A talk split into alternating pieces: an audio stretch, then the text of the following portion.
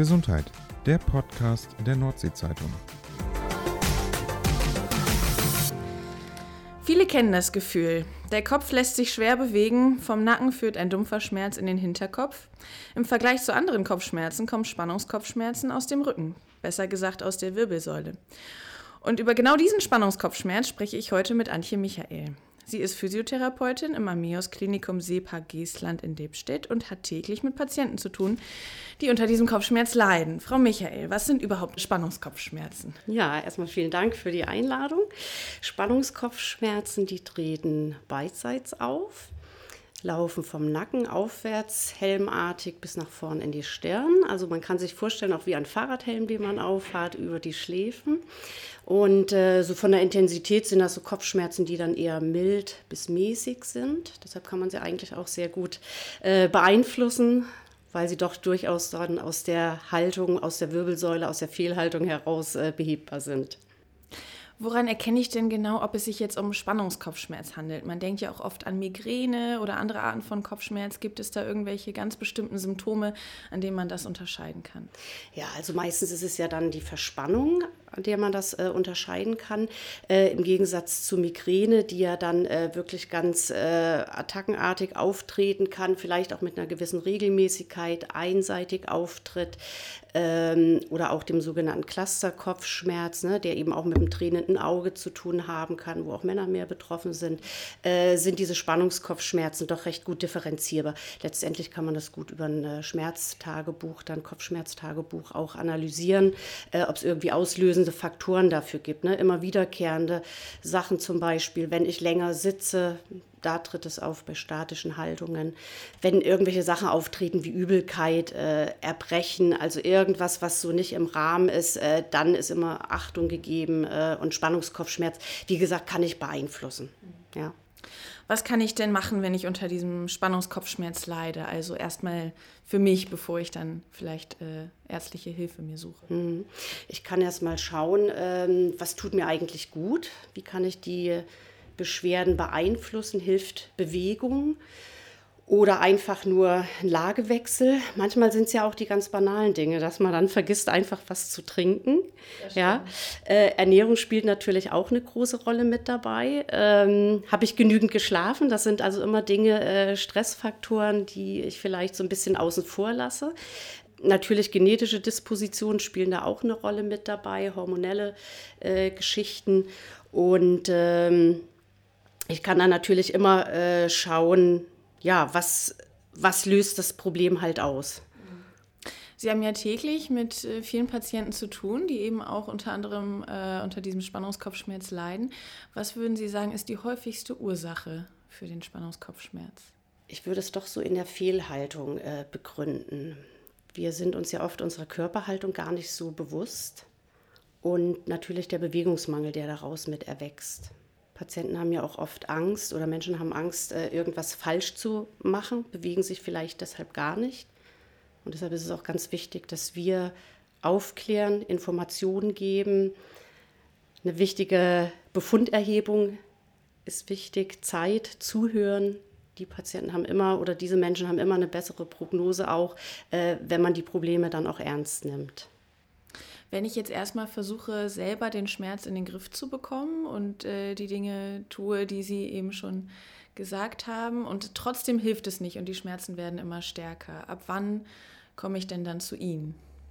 Als erstes würde ich immer den ähm, Hausarzt erstmal anlaufen als Ansprechpartner, weil bei ihm läuft ja auch alles zusammen, bevor er dann vielleicht weiter delegiert, wenn ernstzunehmende Probleme sind, wenn wir vielleicht bildgebende, Fakt, äh, bildgebende Verfahren äh, mit dazu hinzunehmen müssen, wie MRT, also diese Magnetresonanztherapien beziehungsweise äh, CTs, Computertomographien, wo man einfach nochmal guckt, gibt es strukturelle Veränderungen, weil Spannungskopfschmerzen zählen ja eher zu den Gruppen, wo wir, äh, wo die Bevölkerung sehr viel damit zu tun hat. Äh, man sagt ja, ungefähr so 90 Prozent weiß man gar nicht, wo die Ursache daherkommt. Also wir haben immer eigentlich mit so einem Symptomkomplex zu tun, äh, wo man nicht sagen kann, es ist nur diese eine Sache, die dazu führt. Ne? Vielleicht hatte äh, der Mensch irgendwie mal einen Auffahrunfall zum Beispiel. Und das muss man dann alles in einer guten äh, Befunderhebung auffangen. Also das kann der Hausarzt sein, das kann aber dann genauso gut sein auch ein Physiotherapeut. Es gibt den sogenannten sektoralen Physiotherapeuten, der auf seinem Gebiet eben äh, den äh, Menschen befunden soll. Und auch da hat er äh, gewisse Sachen, die er beachten muss und kann dann auch an den Hausarzt weiter delegieren, genauso auch äh, die Osteopathen. Ähm, die unterliegen ja alle auch dem ähm, Heil Heilpraktikergesetz und alle sind aber verpflichtet, wenn es irgendwo, ähm, sage ich mal, Warnsymptome gibt, weiterzuschicken. Ja. Aber ein Anlaufpunkt ist bei uns immer, dass wir uns um den Bewegungsapparat äh, kümmern. Da schauen wir, was können wir verändern von der Haltung, von der, von der beruflichen Situation. Auch äh, psychosoziale Aspekte spielen da ja eine Rolle. Äh, wie wird der Mensch überhaupt eingefangen äh, von seiner Familie, von seinem Arbeitgeber etc. Und äh, wenn wir das alles so zusammenfügen, hat man eigentlich ein ganz gutes äh, Management, das in den äh, Griff zu bekommen. Bevor es dann soweit kommt, wie kann ich denn am besten vorbeugen? Ja, vorbeugen kann man natürlich ganz gut mit allgemeiner Bewegung. Das fängt beim Laufen an. Ähm, dass man vielleicht mal sagt, okay, ich nehme einfach mal die Treppe anstatt anstelle des Fahrstuhls. Ähm, ich stehe einfach öfter auf, wenn ich eine sitzende Tätigkeit habe. Wenn ich länger stehen muss, setze ich mich natürlich auch mal hin. Also ich versuche dann immer das Gegenteil zu machen. Es sind ganz normale Spaziergänge. Man sagt ja dann, also mindestens 30 Minuten am Tag dürfte man zügig gehen, damit überhaupt der ganze Stoffwechsel, die Betriebstemperatur unseres Körpers in Gang kommt.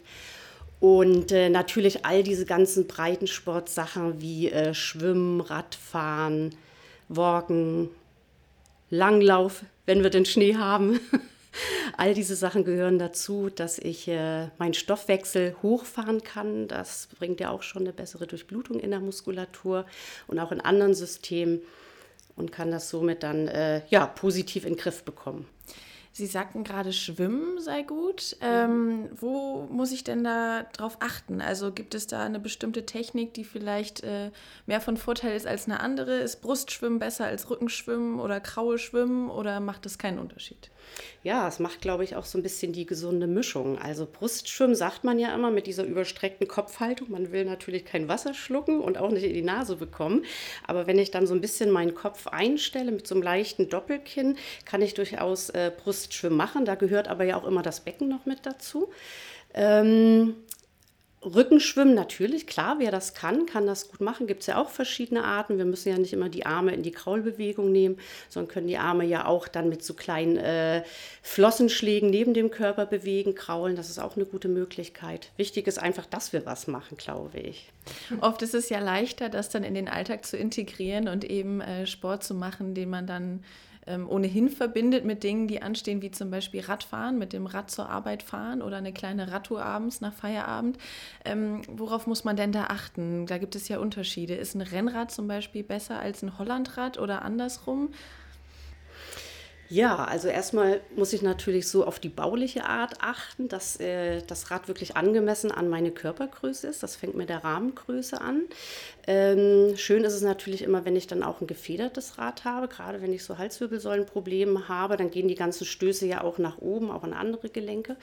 Ähm, Sattelhöhe sollte passen. Ich sollte nicht zu tief sitzen, weil ich hatte ja eingangs erwähnt, wenn das Becken dann schon so nach hinten fällt, ich in der krummen Sitzhaltung bin, dann kommt der Kopf auch in diese Schwankopfstellung äh, und äh, das drückt mir wieder Gefäße ab, Muskeln verkürzen wieder, andere die Schwächen von der Kraft. Also kann es das eher noch verschlimmern dann? Das kann es dann auch verschlimmern, genau. Also ich würde niemanden raten, der jetzt äh, Kopfschmerzprobleme, Nackenprobleme hat, aufs Rennrad zu gehen weil man muss dann wirklich schon wissen, dass man äh, eine gute Einstellung braucht, vielleicht niemanden ähm, vor sich dann hat, auf, man, auf den man achten muss. Äh, aber mit dem Rennrad gehen die Schläge natürlich äh, sehr viel mehr durch äh, als auf einem ähm, Tourenrad, sage ich mal. Beim Hollandrad ist es natürlich auch so, ich habe den Schwerpunkt relativ weit hinten. Mm, aber auch das ist immer noch besser, als gar nichts zu machen. Also Bewegung so oder so ja, ist genau. immer, immer gut. Immer gut, genau. Ähm, gibt es denn auch Übungen, die ich zu Hause machen kann? Ja, natürlich. Da gibt es eine ganze Menge an Übungen. Ähm, ob nun mit Hilfsmittel oder ohne Hilfsmittel. Ähm, gut ist ja erstmal, dass ich beobachte, wie sitze ich eigentlich? Was verändert meine Spannungskopfschmerzen? Lehne ich mich an oder kann ich mir ein bisschen nach vorne neigen? Äh, ganz einfache Übung, dass man die Schultern einfach nach hinten nimmt, ein Doppelkinn einstellt. Also das Kinn geht Richtung Kehlkopf. Man streckt sich so ein bisschen vom Hinterhaupt, zieht den Scheitel etwas zur Decke nach oben und wie gesagt, Schulterblätter gut nach hinten bringen. Das wäre eine Möglichkeit. Dann natürlich auch äh, Dehnungsübung gibt es, Kräftigungsübungen. Ich kann ganz viel mit dem eigenen Körper machen. Und das ist natürlich immer schön, wenn man dann die Patienten erstmal aufklärend äh, vor sich hat und mit ihnen das durchsprechen kann, weil diese Übungen leben natürlich auch ein bisschen vom Selbstmanagement, dass sie gut ausgeführt werden, der Patient auch keine Angst hat, sie auszuführen, dass er was kaputt machen könnte. Ja, und da kann ich natürlich äh, Hilfsmittel einsetzen. Ich kann diese Gummibänder, diese Terrabänder nehmen. Ich kann Igelbälle, Tennisbälle mit einsetzen, also ganz vielfältig. Haben Sie eine Übung, die Ihnen spontan einfällt, die man ohne, ähm, ohne großen Aufwand zu Hause vielleicht auch zwischendurch durchführen kann bei sich? Ja, also diese Übung, die ich gerade eben schon äh, erwähnt hatte, mit diesem äh, Doppelkinn, das können Sie machen. Dann einfach, dass man äh, versucht, das ähm, Ohr einmal, das linke Ohr zur linken Schulter zu bringen, den rechten Arm dabei ein bisschen nach hinten zu strecken, dass dieser Abstand Ohr-Schulter weit wird und diese gehaltene Dehnung circa 10 Sekunden halten, äh, Entschuldigung, nicht zehn Sekunden halten, sondern so zwei bis drei Minuten halten. Ähm, dann eben auf die andere Seite wechseln, ne? analog dazu rechtes Ohr zur rechten Schulter, linke Schulter nach unten schieben und das Ganze zwei bis drei Minuten halten. Okay, das klingt ja schon mal gut und dafür hat man auch immer zwischendurch Zeit. Zwei, drei Minuten sollte man ja immer zur Verfügung haben. Die, die kann, man, die kann man nehmen und natürlich gilt dann auch so der Damenliegestütz äh, als willkommene Einlage, äh, etwas äh, ganz körperlich zu tun. Da muss man nicht ganz auf den Boden, sondern kann sich dann an einer Küchenplatte am Schreibtisch abstützen und je nach Winkel, wie weit meine Beine nach hinten weggehen, kann ich dann nach vorn in den Liegestütz gehen, beziehungsweise die Ellbogen anbeugen und dann habe ich alles mit dabei mit einer korrekten perfekten Körperhaltung. Das klingt gut. Ähm, Stichwort Schreibtisch, wenn Sie es gerade so sagen. Ähm, es ist ja immer noch so, dass viele äh, im Homeoffice sitzen ähm, und ja, am, am, Schreibtisch zu Hause an ihrem Computer sitzen, gibt es da Dinge, die man vielleicht beachten sollte, bevor es dann zu Verspannung kommt, wenn man eben nicht den äh, bürogerechten Stuhl zu Hause hat und äh, den Schreibtisch wie bei der Arbeit ja, man braucht eigentlich gar, man kann viele Dinge auch äh, kompensieren. Also wenn der, der Schreibtischstuhl nicht hoch genug ist, dann nehme ich einfach ein Kissen. Auch da kann ich eine Neigung dann herstellen, indem ich den Po einfach ein bisschen höher lagere. Dadurch kippt mein Becken in eine aufrechte Position, was nach oben weiterläuft in die Halswirbelsäule auch und äh, schaue eben, dass auch, äh, wenn ich keine Armstützen habe, dass ich meine Arme vorne auf dem Tisch eben ablege, ne, damit ich dann wirklich so meine, meine Maushand oder Pad, je nachdem, was ich habe, äh, abstützen kann. Dann äh, schaue ich natürlich, dass ich einen guten äh, Sitzwinkel habe dass die Hüftgelenke immer etwas höher stehen als die Kniegelenke. Das ermöglicht ja auch erst die aufrechte Körperhaltung. Beide Füße, wenn es geht, auch auf dem Boden habe. Dieses Übereinanderschlagen führt ja immer dazu, der Beine, dass das Becken schief steht. Der Rücken muss dann die Gegenbewegung machen, der Kopf wieder in die andere Richtung. Und das führt dann eben auch zu diesen einseitigen äh, Haltungsproblemen dann auf Zeit.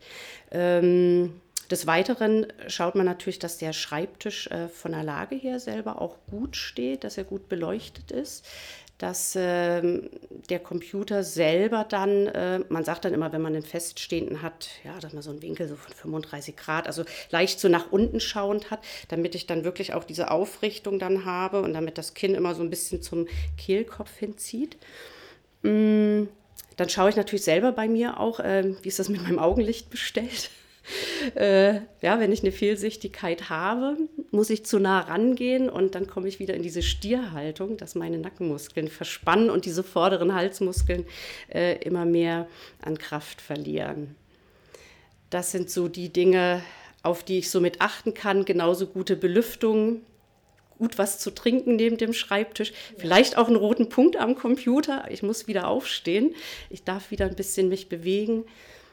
Genauso, wenn man einen Drucker hat, zum Beispiel, dass man den Drucker vielleicht ein bisschen weiter wegstellt, dass man mal aufstehen muss. Ja, die Dinge kann man so schon mal vom Arbeitsplatz einrichten. Jetzt sitze ich ja wie viele andere am Schreibtisch vom Computer den ganzen Tag. Gibt es da Dinge, die ich beachten sollte? Zwischendurch mal Bewegungen? Was kann man machen, wenn man einen, einen Bürojob hat und viel sitzt über Stunden? Ja, dann ist es natürlich wichtig, dass man aufsteht. Also genau das Gegenteil tut. Es gibt sehr schöne Übungen, die man im Stehen machen kann. Also nicht nur von der Halswirbelsäule, sondern ganz allgemein, dass ich äh, schaue, äh, was macht meine Wadenmuskulatur. Wenn ich so sitze, dann wirkt die Schwerkraft, alles sackt nach unten. Ich kann ganz einfach auf die Zehenspitzen gehen, kann so die Waden trainieren. Ich kann mal auf einem Bein stehen, kann die Koordination beüben, kann einfach dann das rechte oder linke Bein hin und her nach vorn führen. Ich kann mein Becken bewegen, kann mich auch mal an eine Wand anstellen, damit ich überhaupt das äh, Gefühl bekomme, wo soll da mein Rücken überhaupt hingehen, was ist überhaupt gerade, wenn ich meine Schulterblätter nach hinten bringe.